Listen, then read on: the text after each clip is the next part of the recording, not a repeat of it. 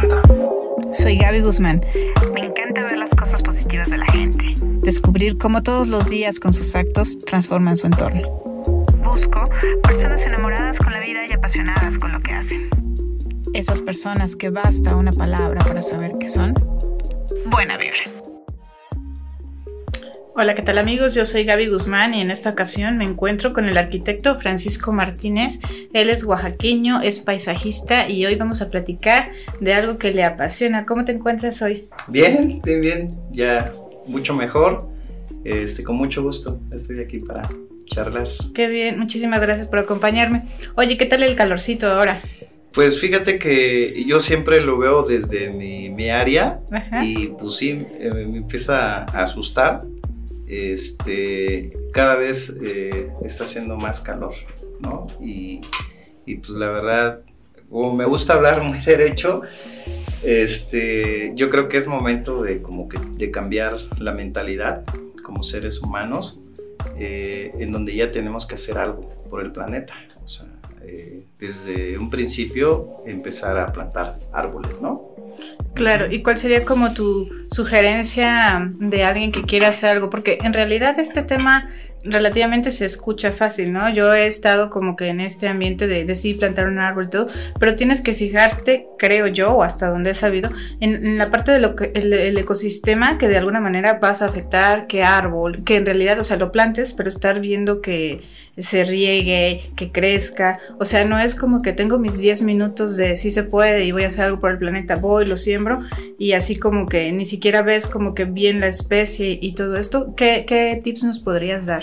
Híjole, pues le atinas a tu pregunta y, a tu punto de vista, porque creo que es el error que hemos cometido, eh, pues muchas personas que tienen mucha voluntad y pues van al campo, se llevan sus mil árboles o diez árboles, pero no le dan seguimiento precisamente lo que acabas tú de, eh, mencionar. Eh, y yo creo que no, están, no se asesoran bien. Este, yo creo que Ahorita hay muchas oportunidades, hay muchos biólogos, eh, forestales, agrónomos, e incluso en la familia uno se puede acercar y son recomendaciones muy sencillas que cualquier persona en este ámbito te puede ayudar. Por ejemplo, eh, el, yo creo que hay muchas personas que están más abiertas a, a todo el mundo y hay otros que no, hay otros muy locales que dicen, bueno, pues plantas nativas, y, y, si no son nativas yo no le entro. Yo, yo, creo que por ahora yo creo que no nos podemos este, cerrar a otras posibilidades. Eh, podemos plantar cualquier tipo de árboles, pero eh, no prosperan eh, ejemplares de 50 centímetros. Este, por ejemplo, los proyectos que nosotros hacemos en Vives Verde, eh, mínimo la ponemos de unos 50. ¿no? estamos trabajando sí con plantas de todo el mundo pero el primer año yo sí le doy seguimiento, porque es fundamental. Eso sí, tiene su chiste. Si quieres eh, descansar en riego seis meses, lo tienes que plantar justo cuando inician las lluvias. En mayo, junio es un buen momento eh, para que te ayude solito con las lluvias, puedes mantenerlo. Cuando terminen el ciclo de lluvia, en octubre, noviembre, es cuando ya cada mes pues hay que regarlas pero no subsisten solas. Solamente, al menos que coloques ejemplares eh, desérticos, ¿verdad? Pero eh, yo creo que si estamos hablando de reforestación, pues bueno, no, no tiene sentido hablar de plantas desérticas, sino sería mucho mejor tener ejemplares de zona tropicales, ¿verdad? Uh -huh. Claro, pues esta parte yo creo que la vamos a tomar ya con mayor profundidad en una, uh -huh. una segunda visita que nos hagas, porque hoy, como les platicaba, el arquitecto es paisajista y tiene un proyecto que hizo desde el 2010 que es el Jardín Vives Verde, del cual nos va a platicar una parte, pero el tema de hoy en sí es el impacto que tiene el paisajismo en las emociones. Entonces, pues por ahí coméntanos cómo, cómo iniciaste y qué te llevó a crear este espacio tan lindo. Bueno, es una pregunta eh, muy profunda porque Precisamente el paisajismo se refiere a la modificación de cualquier espacio en donde tienes que eh, mirar lo que vas a proponer desde, si le quieres llam llamar artísticamente, pero tienes que eh, cuidar todos los detalles porque se supone que estás diseñando, estás planeando. eh, en la cual el proyecto de Vives Verde eh, fue un proyecto pues, de ocho años, en la cual eh, lo visualicé, me gusta decir la verdad, y, y, les voy a comentar cómo surge el proyecto. En el 2010 yo me encontraba todavía trabajando en el jardín enobotánico, pero se acercaba como terminar un ciclo este, llevaba 15 años ya en el esconvento y en algún momento pensé cerrar un ciclo y, bueno, en el 2015 cierro ese ciclo de 20 años, de dos décadas y yo ya llevaba la mitad de avance con el proyecto. Pero el proyecto, eh, al estar en el jardín de botánico, a mí me cambió la vida, porque cuando yo ingreso, pues era un simple arquitecto constructor eh, pero al estar conviviendo con biólogos, eh, ingenieros forestales, agrónomos, eh, me empieza a interesar, empiezo a, documentar, a escribir, este, a guardar notas, cómo manipular una planta, cómo cuidarla, este, cómo crecerlas sanas. Entonces esto me lleva a hacer mi propio jardín, pero a la par eh, estaba pasando en el 2010, pues bueno, un problema familiar, eh, depresión de, mi madre. Y, después, dos años eh, después, cae en depresión una hermana. Entonces me empezó a, un poquito a preocupar y fue proyectado precisamente si a mí algún día me llegara a pasar. Y sí me pasó en el 2015, muere mi padre y me enojé con la vida, este, caigo en depresión Voy al psiquiatra y obviamente me receta antidepresivos, pero pues me negué a tomarlos, solamente que consumí 10 días. Y, este, y afortunadamente llevaba yo la mitad del proyecto. Y eso fue eh, al final del camino, me impulsó pues ir a, podar, este, diseñar. Y fue mi refugio. Este, y en el 2018 eh, termino el jardín y era ya demasiado grande. Mis hijos pues, ya se fueron a la universidad. Entonces eh, ya no era el proyecto familiar, ya no era de los amigos. Entonces teníamos que compartirlo. Ya, eh, digo, tampoco es gigante, estamos hablando de 1600 metros cuadrados. Pero eh, aparte de esa propiedad, nos tuvimos que, adjunto hay un arroyo pluvial que proviene de Monte Albán. Y eso también nos fue motivando reforestar eh, esa parte que son como 5.000 metros cuadrados, que es un área común, íbamos a la par. Entonces también quería tener árboles y donde tenemos árboles es justo en esa vertiente del arroyo, este, solamente es pluvial. Y entonces, eh, cuando inauguramos el jardín en el, en el 2018, en noviembre, eh, pues tuvo mucho auge que recibimos en un año 21 mil personas. Entonces, esto nos ha motivado y en ese eh, tiempo de un año se han suscitado muchas experiencias, muchas experiencias, pero son gratas. Eh, y también ha movido sentimientos pues, de egoísmo, eh, obviamente, pero tenemos comentarios pues, en la entrada del jardín y pues obviamente todos son comentarios muy bonitos y eh, y nos enorgullece porque han venido paisajistas importantísimos del mundo. Eh, tenemos registros en esta, en esta libreta en inglés de eh, una persona que se dedicó 30 años de paisajismo y nos dejó un comentario muy bonito que, que dice así, he estado durante 30 años proyectando parte de mi vida eh, profesionalmente he construido jardines en Canadá, en California y Inglaterra. Y, he recorrido muchos jardines botánicos del mundo y este es el más bonito que he conocido. Wow. Entonces, dices, no estamos lejos, o sea, sí estamos en Oaxaca, pero de ahí tenemos comentarios, por ejemplo, de, de un cuate que llega este, caminando de Etiopía. O sea, llegó de, se hospedó en Oaxaca de Juárez y se fue en taxi. Este, y llegó eh, este amigo, hablaba poco español y dejó un comentario. O sea, Y hemos tenido pues franceses, ingleses, muchos canadienses, muchos canadienses y estadounidenses. Y así hemos, este, nos ha dado una referencia el, auge que ha tenido, que, que, jamás, la verdad, imaginé.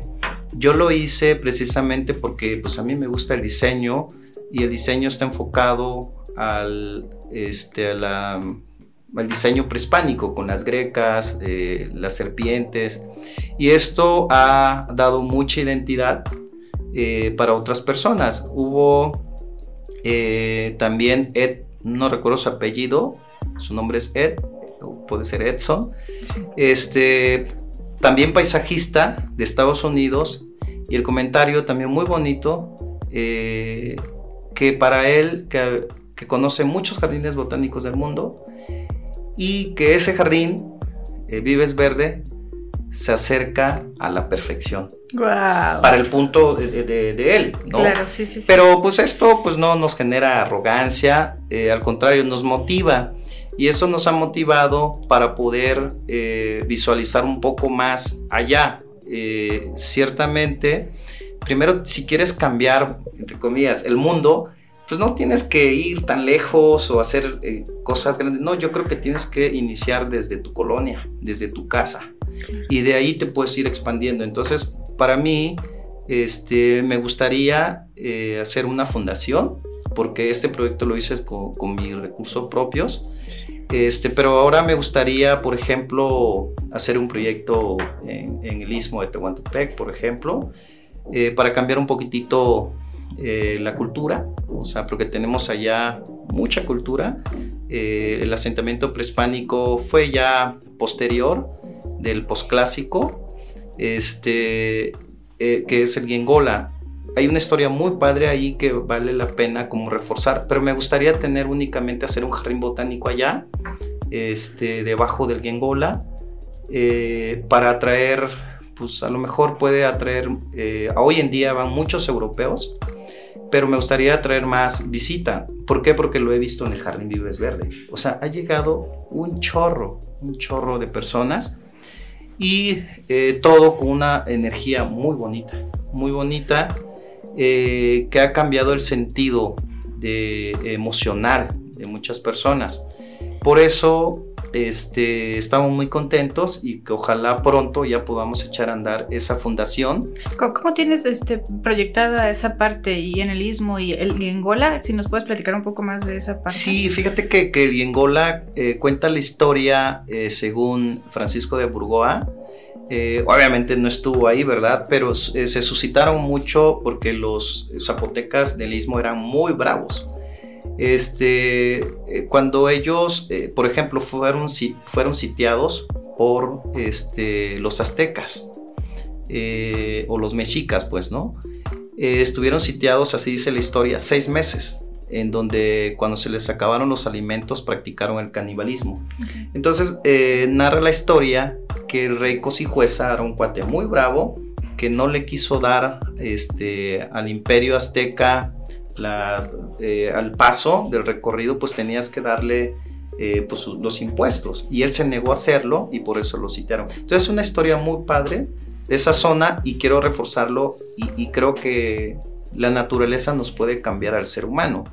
Desde, empezando pues desde el amor, las emociones, yo creo que si, si no tienes amor, pues no, no, no le encuentras chiste a la vida, ¿no? Así Entonces yo creo que la experiencia de este proyecto Vives Verde eh, apenas empieza, pero ha empezado muy bien y por eso nos está este, inspirando para hacer una fundación. Digo, sería padre, pero ya no alcanzarían los recursos para hacer un jardín botánico en Tehuantepec.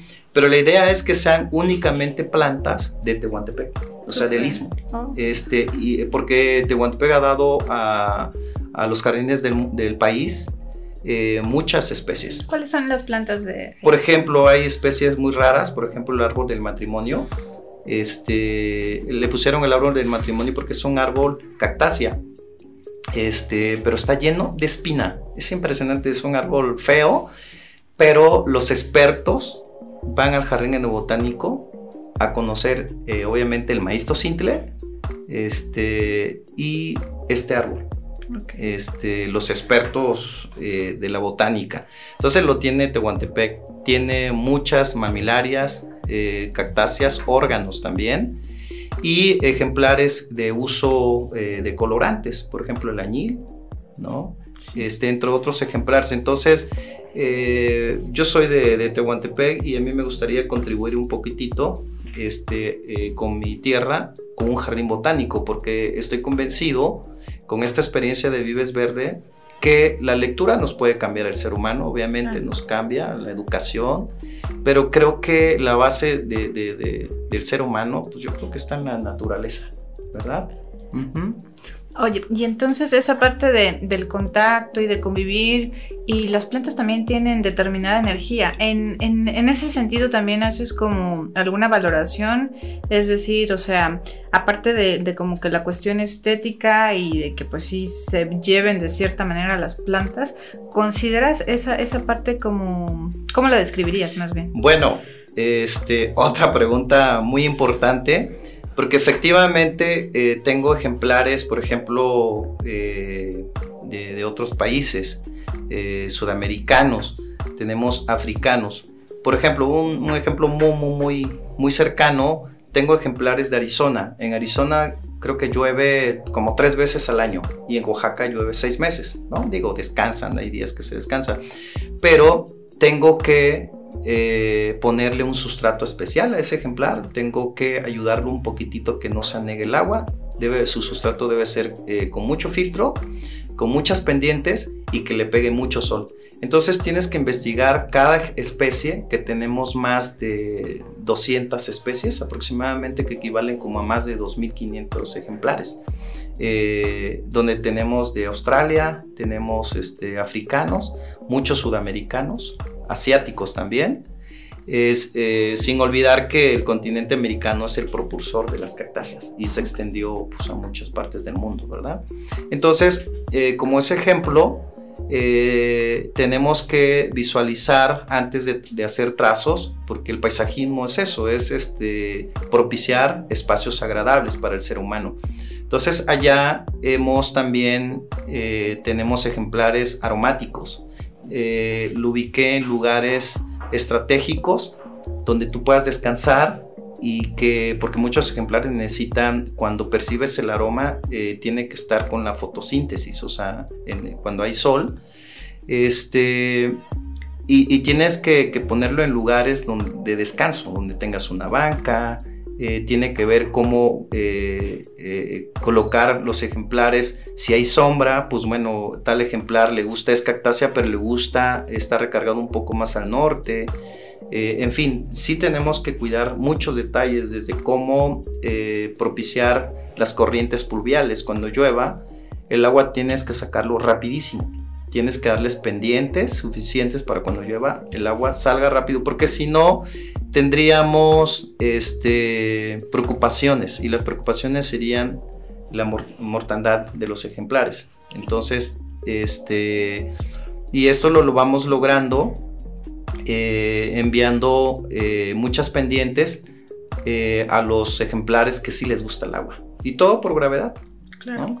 Oye, y tu cuestión ahorita que comentabas eh, a nivel emocional y de cuando estuviste en depresión y todo, ¿cómo fue ese contacto que tuviste con las plantas? Porque como te decía hace un momento, las plantas tienen energía, incluso yo en algunas técnicas de meditación es como una onda de comunicarte con, la planta, ¿no? Y de sentir, y como de repente recuerdo un experimento donde en una universidad de repente le hablaban bonito a una planta y a la otra exactamente con las mismas condiciones le hablaban y le decían cosas horribles y sí se veía como que el cambio ¿no? Yo en realidad pues sí, sí, sí pienso que si le hablas y le platicas, además de todos los demás cuidados, ¿cómo fue lo que tú viviste y qué, piensas acerca de, de cómo ese contacto como más íntimo, ¿no? Porque si de repente dicen que si le hablas al perrito que estás medio loco, ahora que te vean hablando con la planta. Sí, eh, yo he escuchado, he leído mucho ese tema que las plantas sienten.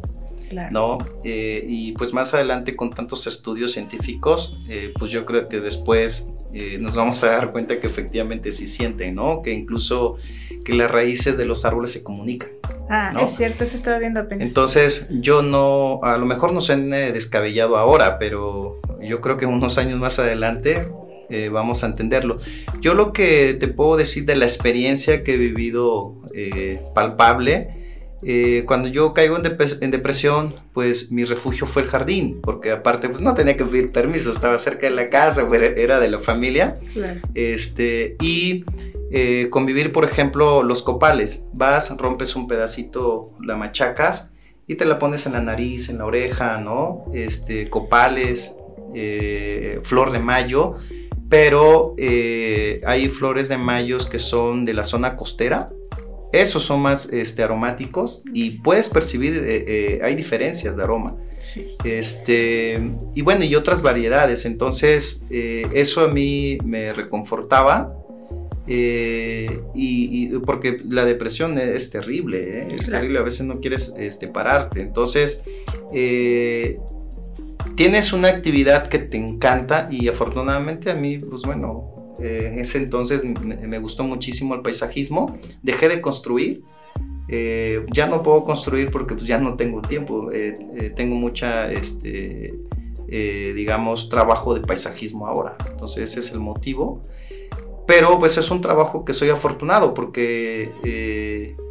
me gusta, me gusta muchísimo, pero es muy raro porque ahora este, ahora eh, el paisajismo ya hay clases, ya hay este, carreras en el tema. En, pues, estamos hablando del 90-95 que estudié la carrera, pues bueno, ni siquiera había otras opciones, ¿no? Nada más restauración, que le iba muy bien a Oaxaca porque era el auge de la arquitectura en la restauración por todos los conventos que, que tenemos, ¿no?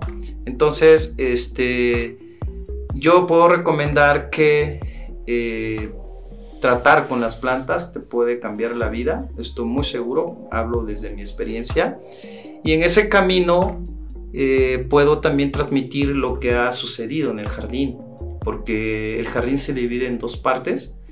Eh, es muy pequeño, 1600 metros cuadrados, pero se divide en dos áreas, donde está el jardín desértico y hay otra área en donde tenemos antigüedades. Pero la idea es que ambas partes sea eh, un jardín en movimiento. Por ejemplo, los que son fans de, plantas desérticas van tres veces al año, pero me gustaría que esas tres veces que vayan, pues que no sea monótono, sino que haya un movimiento. Entonces cada vez estamos haciendo esculturas, este, estamos colocando piedras, a lo mejor ya no me gustó en este lugar, lo movemos, pero siempre pensando también en los demás que si a mí me pudo ayudar mucho el jardín, pues ¿por qué no también que le sirva a otras personas, no? Claro. Y en esa parte, por ejemplo, que comentas de las esculturas, ¿tienes contacto con algún este, artista o, artesano, artista plástico o también tú entras en esa parte como de generar algo? Sí, fíjate que eh, creo que todo lo que tú haces hoy en la vida cuando te apasiona algo, creo que eh, a mí me despierta a veces, eh, yo he hecho todas las esculturas que están, yo las he hecho este, obviamente con la ayuda de mis chavos, mis trabajadores, porque bueno, desde pequeño aprendí carpintería, este, aprendí a soldar, este, a hacer plomería, entonces me, habló, me abrió la perspectiva y nosotros lo hacemos en el jardín. Y, pero eh, esto abrió otra posibilidad también en el mismo espacio de antigüedades. Eh, pronto vamos a abrir una galería de arte. Eh, ¿Por qué? Porque como queremos seguir eh, que el jardín crezca y queremos ir a otros lugares, por ejemplo, reforestar las otras corrientes pluviales de Monte Albán, que hay un chorro en el perímetro, pero pues estoy empezando con mi colonia, ¿no? Eh, seguir reforestando, pero pues sí necesitamos de recursos, ¿no? En lo que se establece y se arraiga bien la Fundación Vives Verde. Eh, eso ha llevado por el gusto de las esculturas. Me gustan más eh, las esculturas que otro tipo de, arte este, o técnica que, eh, que nos va abriendo puertas y nos están visitando muchos artistas. Y en un futuro, pues me gustaría reunir a los más que se puedan de artistas, porque es un tema muy, muy complejo, no sé si en el mundo, pero en México siempre nada más hay grupitos de cuatro artistas, ¿no? Y cada quien forma su grupo. Y, creo que eh, ellos tienen mucha credibilidad por el arte que, desenvuelven y a mí me gustaría que en el jardín un día pueda yo reunir, por ejemplo, 20 artistas. Oh, Desde jovencitos, quienes están empezando, a lo mejor hasta los consagrados, ¿por qué no? Entonces, en sus tiempos han ido eh, muchos artistas, ¿no? Este, ha ido Tom Pineda, este, Amador Montes, el maestro Maximino Javier, este, y otros jovencitos. Eh, y, bueno, y, aparte también los asesoramos, ¿no? Nos piden eh, esa asesoría y con mucho gusto nosotros estamos abiertos también a eso. Eh, y el otro tema, bueno, ojalá se cumpla ese sueño que tengo de reunirlos en algún momento.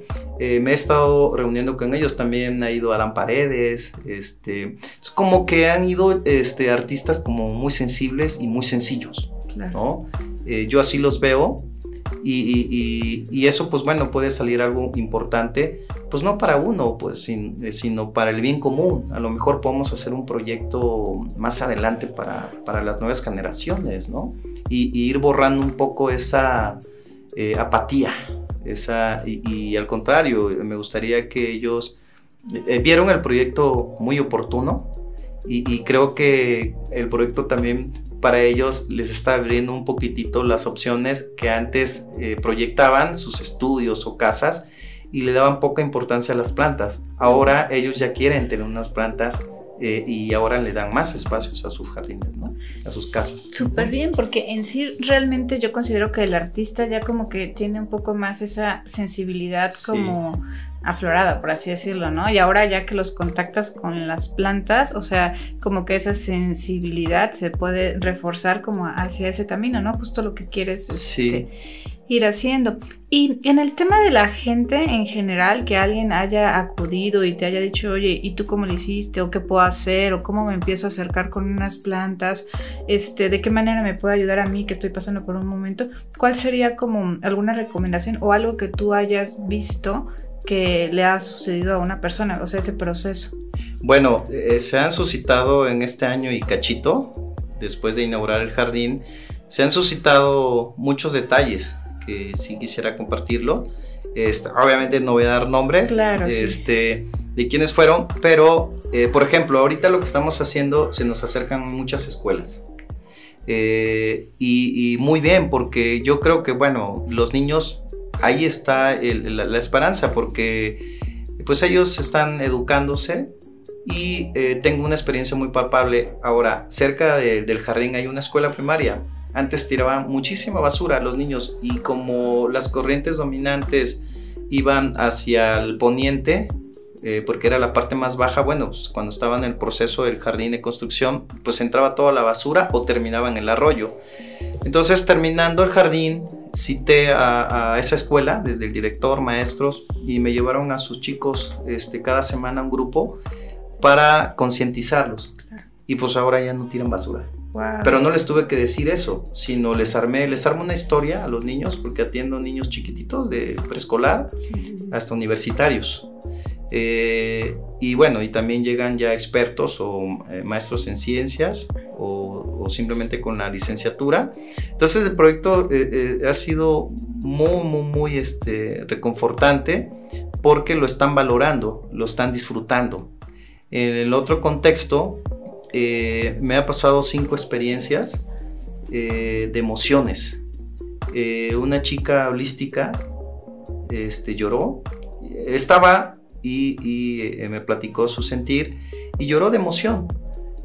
Otra, una señora que le calculé 90 años, este, sus hijos lo llevaron un domingo como de descanso de fin de semana y cuando entra en el área de antigüedades la señora lloró ¿no? Este, porque les ha causado, eh, porque hemos interactuado entre las plantas y las antigüedades, y precisamente es eso, que un jardín sea, eh, digamos, como un mecanismo para poder, este, que el ser humano eh, lo pueda sensibilizar, porque muy triste sabemos que sin los árboles pues no tenemos oxígeno, pero pues nos vale.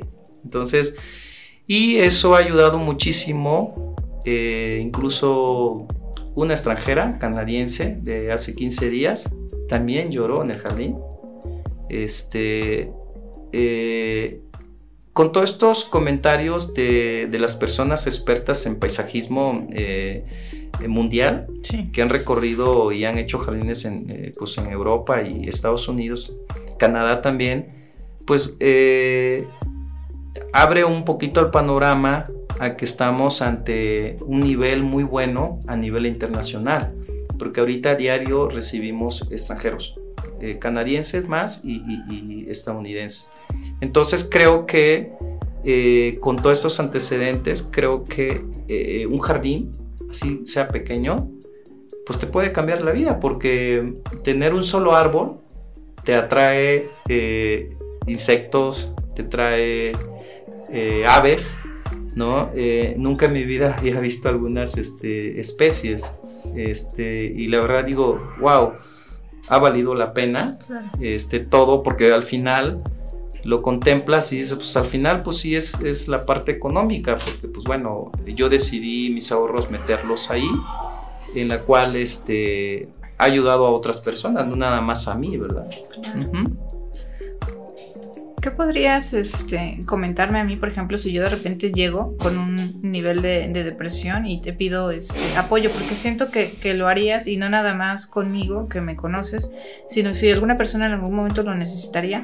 Hace ratito hablabas de, de cómo este, oler el copal, acercarte con determinadas flores y todo esto. Entonces, eso podría ser como un, hasta se podría convertir de alguna forma como en un método. Yo creo que no hay, no, no sería siempre lo mismo porque todas las personas somos Eso. distintas, ¿no?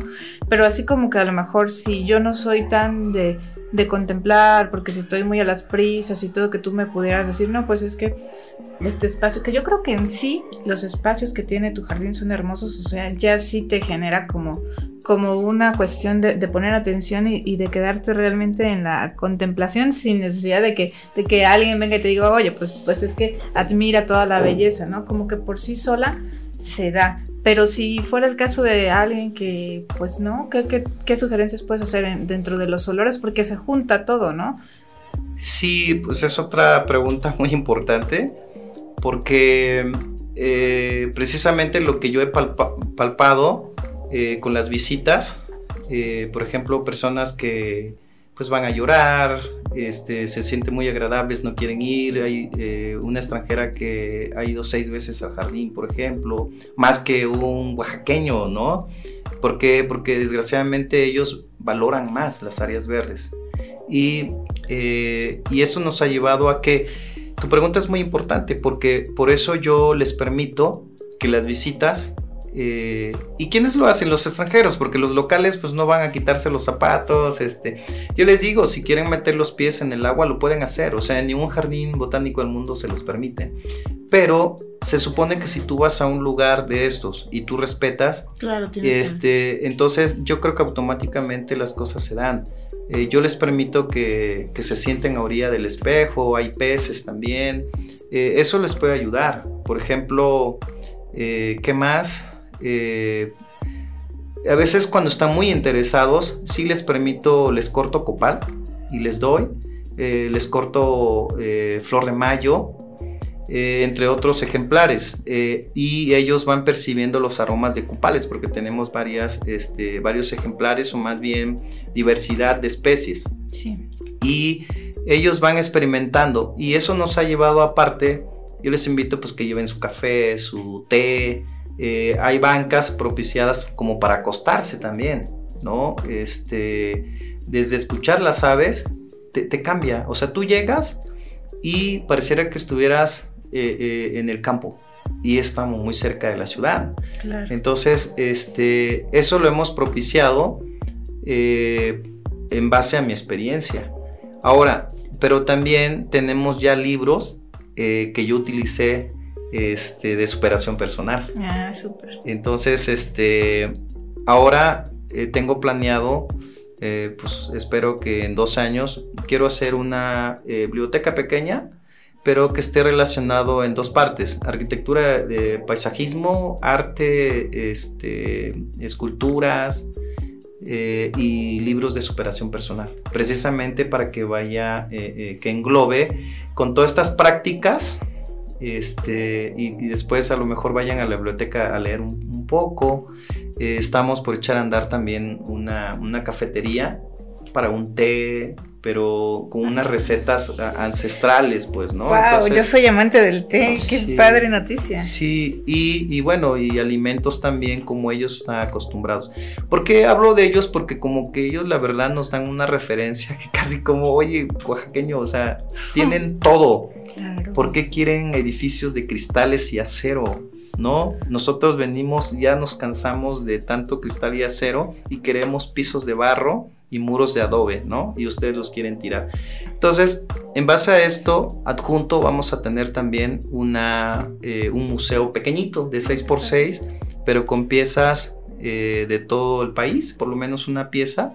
Sí, y la idea es, ¿por qué? Porque todo va, va llevando, o sea, eh, cuando visitan el jardín, obviamente los niños, de, los maestros me hablan y tratamos de eliminar la burocracia. Este, ellos sí llevan un oficio nada más para tener ahí, pero no tienen que ir antes, el mismo día lo llevan, solamente me hablan un día antes y les damos un recorrido. Los niños, pero me llama más la atención porque los niños de la ciudad pues van a jugar, a echar el relajo. Pero aún así, bueno, me pongo estricto para que pues pongan atención, eh, darles la vuelta, ¿no? Eh, interactuar con ellos. Pero la verdad, quienes me dan más gusto cuando los niños que van al jardín son los que vienen de los pueblos más alejados. Han ido de, de Nochistlán, de Comitancillo del Istmo y de, de, Totolapan también y de otros pueblos del Valle de Oaxaca, pero ellos lo valoran muchísimo. O sea, hay niños que no conocen un museo ¿Por qué? Porque pues no tienen la posibilidad de llegar a la ciudad donde hay un museo. Entonces, la idea es que eh, va a seguir gratuito, o sea, eso ya se lo dije a mis hijos, este, que sea gratuito, o sea, porque de esa manera, si tú les cobras, le estás poniendo una barrera, cuando si no tienen interés y todavía les cobras, no van a ir. Entonces yo creo que el jardín, con este auge que tiene, yo creo que eh, la idea es que no se cobre, para que se acerquen, se acerquen a conocer y cuando ellos regresen a sus lugares eh, donde viven, pues también ellos eh, que sea como un ejemplo y que puedan cuidar. O sea, así sea un árbol que tengan en su casa, pero que lo cuiden, ¿no? Entonces, eh, este museo prácticamente estaría dirigido a estos niños que vienen de los pueblos muy alejados para que conozcan un museo, porque a lo mejor mm, en su vida no lo van a hacer. Entonces, este, y, me impulsa mucho porque ellos llegan sonriendo, ponen atención, llegan descalzos, este, muy padre, es una experiencia totalmente diferente, que eso me, ha llenado y por eso vamos a hacer un esfuerzo en un área junto al jardín donde vamos a tener la biblioteca pequeña de 6x6 y también el, museo. Son planes, ¿no? Esperemos que sea pronto. Claro, está súper bien. Pues invitamos a la gente a que se acerque. El espacio, como decías, es gratuito y seguir haciendo para que tengan ese, ese contacto, ¿no? Yo creo que una vez como que abriéndote un poquito, conociendo, experimentando, o sea, darte tiempo para ti y para convivir con la naturaleza es como una experiencia magnífica. Yo amo la naturaleza, ¿no? Pero sí hay de repente personas que así como que no tanto, ¿no? Entonces qué bueno que vas a seguir con esta iniciativa y con esta parte de seguirlo dando de manera gratuita. ¿Qué proyectos tienes a futuro? Bueno, el proyecto eh, no tan a largo plazo, espero que en dos años vamos a hacer el museo y la biblioteca, que esté adjunto al jardín, este, que sea como un, complejo todo, de los 1600 metros cuadrados, que la gente eh, vaya, eh, si está triste, enojado, o como sea, pero el chiste es que vaya porque eh, va a encontrar desde un té relajante, eh, si le gusta eh, el arte, va a encontrar este, obras de artes también, de la mayoría oaxaqueños. van a encontrar esculturas, pero van a interactuar con los peces, van a poder leer, poder dormirse bajo de una sombra, de, un árbol, por ejemplo, del yeshoba, que es aromático, ¿no? Entonces, este, yo creo que es un espacio que va a englobar, hemos estado pensando y diseñando cada cosa, cuidando los detalles, pues para que sea un gusto intermedio para, para todo tipo de personas. Y eso es lo que es Vives Verde. A mí me gustaría seguir reforestando eh, los, hay un chorro de corrientes pluviales provenientes, provenientes de Monte Albán con plantas nativas. Eh, eso eh, quiero echarlo a andar cuando ya esté en función la fundación, que ya em, empezamos con la Fundación Vives Verde, para, porque ya de recursos propios, pues ya, ya me los terminé. Entonces, y bueno, y, aparte yo desde el 2009 este, hago jardines este, particulares y también espacios públicos, cuando ya sea un municipio o el gobierno del estado directamente me contrata, lo hacemos, pero eh, la otra dinámica que tengo, espero que pues, no sea después de cinco años, me gustaría hacer un jardín botánico en, en Tehuantepec, este, con plantas nativas de, de, de Tehuantepec. Perfecto. Que vaya ligado con muchas actividades, porque yo creo que eh, todo México necesitamos un poco más de sensibilidad, pero estoy eh, visualizando un proyecto este, grande eh, que contemple desde que ahí puedan ir a aprender este, la lengua zapoteca, oh. este, puedan recobrar las costumbres puede haber los bailables típicos de allá o quienes, eh, los extranjeros que quieran tener una experiencia, subir en la noche a Gola, bajar y tener cabañas. Eh, un, proyecto que, que, sea como de sanación también, ¿no? que alguien pueda contratar un paquete y que se quede todo el día ahí, pero que esos recursos pues vayan a lo mejor que les ayude a, la misma población. Entonces, este es un proyecto mucho más grande, pero espero que pues, en cinco años podamos lograrlo. Ese es un proyecto como más grande. Ya aquí cercano, pues nos contratan para, eh, este, para hacer jardines, pero eh, estoy trabajando mucho eh, borrando, eliminando pasto. El pasto nos está ocasionando problemas también. Este, se nos está llevando toda el agua este, la evaporación pues, este, hace el efecto invernadero también. Eh, eh, eh, te, deja pobre el pasto. Entonces, este, y se acaba el agua. Entonces yo estoy eliminando y mejor buscando, siempre trato de estar buscando acabados de Oaxaca.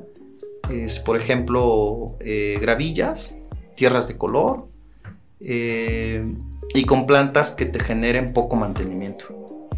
Por ejemplo, eh, que sean resistentes a cambios bruscos de, temperatura, que te aguanten eh, plagas, y que no sean tan delicados. Entonces, este, eh, eso es el, lema que estamos trabajando ahorita en Vives Verde, como arquitectura de paisaje, con proyectos de bajo mantenimiento. Claro. Y el tema que me comentabas hace un rato de, sobre un restaurante, ¿es el que me dices que va a ser en Vives Verde o es independiente? Bueno, eh, tengo un proyecto este, en Vives Verde que esperemos que en tres meses ya esté. Eh, va a ser muy padre porque eh, esto va a abrir otra, otra opción que a lo mejor que las, que las, las recetas que vayamos a tener sean que nosotros podamos este, cosechar oh, ahí mismo. Por, por, lo menos el té, a lo mejor algunas cosas, este, pero que todo sea orgánico. ¿no? Eso también para entrar como en una dinámica que saliendo del recorrido puedan este, eh, interactuar con, eh, con una receta antigua, ¿no? O de experimentos, pero que todo sea orgánico, como para ir cambiando también el chip de que empecemos a, dejar de utilizar los, los tradicionales, ¿no? Entonces, y tengo un proyecto ahorita, este, algo grande, de un restaurante, pero que sea diferente, eh, en donde tú puedas, eh, eh, no va a estar tan lejos de la ciudad, donde tú puedas este, ir a, como a descansar un rato, pero que puedas este, meterte en el jardín y que ahí te lleven tu comida este, puedas estar descalzo con eh, pisos de ladrillo, este, con texturas diferentes, colores, pero un jardín nuevamente de bajo mantenimiento, pero hacer algo diferente que no hay en Oaxaca. ¿no? Entonces, este, siempre tratamos de estar este, como innovando en el diseño, que no sea agresivo, estamos utilizando mucho el carrizo. Eh, tengo una experiencia eh, que mucha gente le da miedo construir con carrizo este, hay lugares donde podemos utilizar el carrizo, Yo tengo una experiencia de, 10, 10 años, vamos a cumplir ahora, que fue lo primero que hicimos en nuestra bodega y la forramos de carrizo. Hemos hecho unas pruebas con golpes, el carrizo no se truena, nunca le pusimos químicos, solamente eso sí lo cortamos en temporada de luna llena, que yo sí creo en esas energías. Este, y ahí sigue intacto, 10 años sin químicos, sin protectores, directo al sol del poniente y la lluvia. Entonces, 10 años entonces no nos debe dar miedo utilizar el carrizo. Claro, si ya tienes ese antecedente súper bien. Sí. Pues, no sé si nos puedas dar eh, la ubicación para ir a visitar el jardín, ya sabemos que es sin costo, y los horarios, por favor. Sí, el Jardín Vives Verde está ubicado en la vertiente como referencia de la macrolocalización, está ubicado en la parte sur de Monte Albán. Eh, si vienes del centro de la ciudad, bueno, la dirección es calle Tula 627 Colonia Las Culturas del municipio de Santa Cruz, Jocotlán. Si vienes del centro, eh, tienes que dirigirte eh, a Cuilapan, pasando el pueblo de Santa Cruz, Jocotlán, eh, encuentras la desviación a la que va Razola. De esa desviación en dirección a Razola es un kilómetro y subes cinco cuadras pequeñitas sobre Avenida Monte Albán y encuentras la calle Tula y hasta el final de la calle, afortunadamente es una cerrada, este, ahí estamos, ahí estamos de 9 a 5 de la tarde todos los días, incluso abrimos sábados y domingos. Súper bien. Bueno, y antes de, que se me pase, porque el jardín es algo hermoso que te transmite muchísima energía positiva y yo tengo una anécdota de, cuando lo conocí, en donde estuve este, sentada, en donde como que me ubiqué, yo, yo entré, recorrí y estratégicamente, mágicamente, no sé cuál sería la palabra, escogí un lugar que me comentabas que tiene algo de, de energía, que me gustaría que lo pudieras comentar. Sí, e, es un tema que, ha crecido. Eh, en un principio, pues no era tan eh, importante expresarlo porque estaba muy, muy aislado a lo que podía pasar. Bueno, se han suscitado varios acontecimientos y un detalle eh, fue tu visita pero yo creo en esas energías buenas, en esas energías donde te coloca el universo, sabe en qué momento.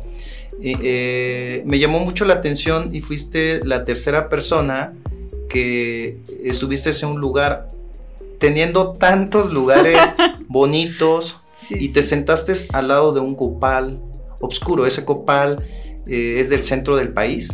Este, y eh, ese lugar eh, pude, digamos, eh, con la información que tengo de las experiencias, de las visitas, por ejemplo, llegó un gurú con su cliente y le dijo, eh, párate aquí y me dices qué sientes, ¿no? Entonces, pues a lo mejor alguno es este, escéptico a eso, este, pero observas, te quedas callado y, y el cliente le dijo, sí, estoy sintiendo algo diferente. Entonces él dedujo que ese espejo circular que tenemos con la dirección del trazo con Monte Albán y ese copal que hace un triángulo con el copal negro, este, donde tú te sentaste, bueno, pues ahí en ese punto han coincidido, por ejemplo, hubo una boda zapoteca, tenemos otros espacios que bien se pudo haber hecho en donde está el área de las antigüedades, es más amplio. No, el chamán eh, decidió hacerlo ahí. Ahí se hizo. Eh, y también otra persona eh, sintió algo muy, muy, muy padre en esa zona. Ahora, la historia que he recabado esa información, resulta que antes que me vendieran ese espacio, el señor dejó el terreno y por eso decidió vender porque empezó a hacer un pozo, llegó a 6 metros y ya no pudo seguir porque le apareció una roca muy grande.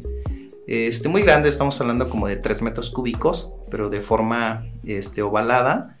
Y obviamente no pudo romperlo ni con rompedor neumáticos hidráulicos, no pudo. Entonces él decide vender. Pero me llama la atención porque eh, primero cuando inició con el proyecto solamente había comprado un terreno de 10 por 20. Pero eh, habían cinco terrenos más en el perímetro, que ahora es el jardín, y yo lo proyecté así, el, este, como arquitecto, pues tienes que empezar a diseñar, y a mí me gusta mucho diseñar eh, con grecas, entonces yo diseño, y yo no sabía esta información que te acabo de decir, entonces coincide el trazo de esa zona, todavía no era mi propiedad, pero yo podía pasar porque el terreno era baldío, entonces... Eh, coincide ese espejo justo donde estaba el pozo. Con todos esos antecedentes, pues siento que es un lugar, eh, o sea, no asusta, sino al contrario, sino es un lugar, siento que por eso al final de los recorridos de los niños, este, eh, les comento la historia y que pues puede ser un lugar eh, de energía muy bonito cuando ellos se retiran. Entonces pueden interactuar, este, jugar ahí un poquitito. Y siempre lo tenemos con, con flores, este, muy bien decorado, grana cochinilla.